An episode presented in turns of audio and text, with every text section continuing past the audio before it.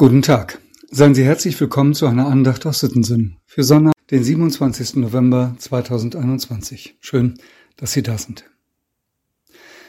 Die Losung für heute steht im Psalm 17. Ich lese den Vers 7. Beweise deine wunderbare Güte, du Heiland derer, die Zuflucht suchen vor denen, die sich gegen deine rechte Hand erheben. Das ist ein Wort für Menschen in Not. Für Menschen, die nicht wissen, wohin, die keinen Weg und keine Perspektive mehr haben, die eine Zuflucht suchen, einen Ort, an dem sie sicher sind vor denen, die sie bedrücken, die ihnen Angst und Sorge machen. Gibt es Menschen, die sie so erleben, die ihnen Angst machen, so sehr, dass ihnen eine Perspektive fehlt?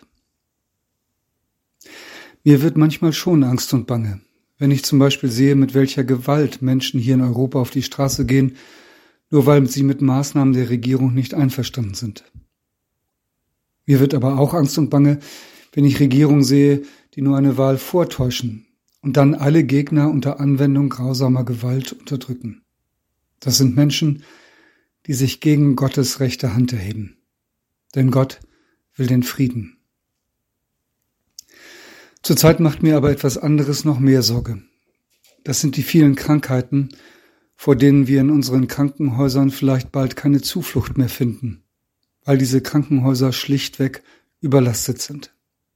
Das sind Krankheiten, die erst unseren Leib und dann natürlich auch unsere Seele angreifen, die uns tags hoffnungslos machen und nachts um den Schlaf bringen, so dass nicht einmal mehr der Schlaf Zuflucht bietet. Beweise deine wunderbare Güte, Gott, du Heiland derer, die Zuflucht suchen. Und dann? Ich bin dankbar für alle Menschen, die sich gerade im Kampf gegen Covid-19 einsetzen, in der Forschung, in den Medizin- und Pflegeberufen. Ich glaube, sie sind Teil von Gottes wunderbarer Güte, über die der Psalm spricht. An diese Menschen denke ich besonders, wenn ich den Lehrtext für heute vorlese, den alten Segenswunsch aus dem ersten Thessalonicher Brief.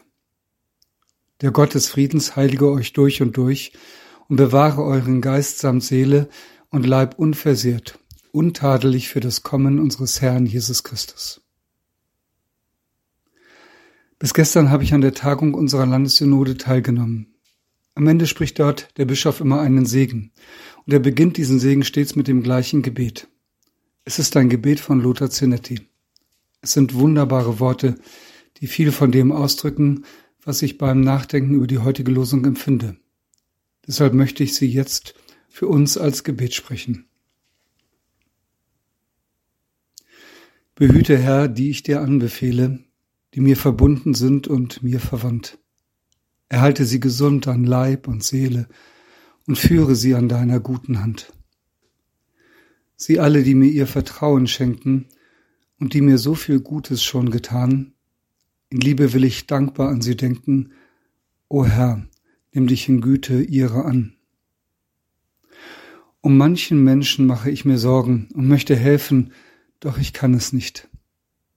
Ich wünschte nur, er wäre bei dir geborgen und fände aus dem Dunkel in dein Licht.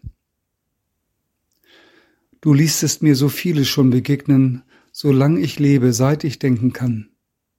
Ich bitte dich, du wollest alle segnen, sei mir und ihnen immer zugetan. Amen. Mit einem herzlichen Gruß in jedes Haus, Ihr Andreas Hannemann.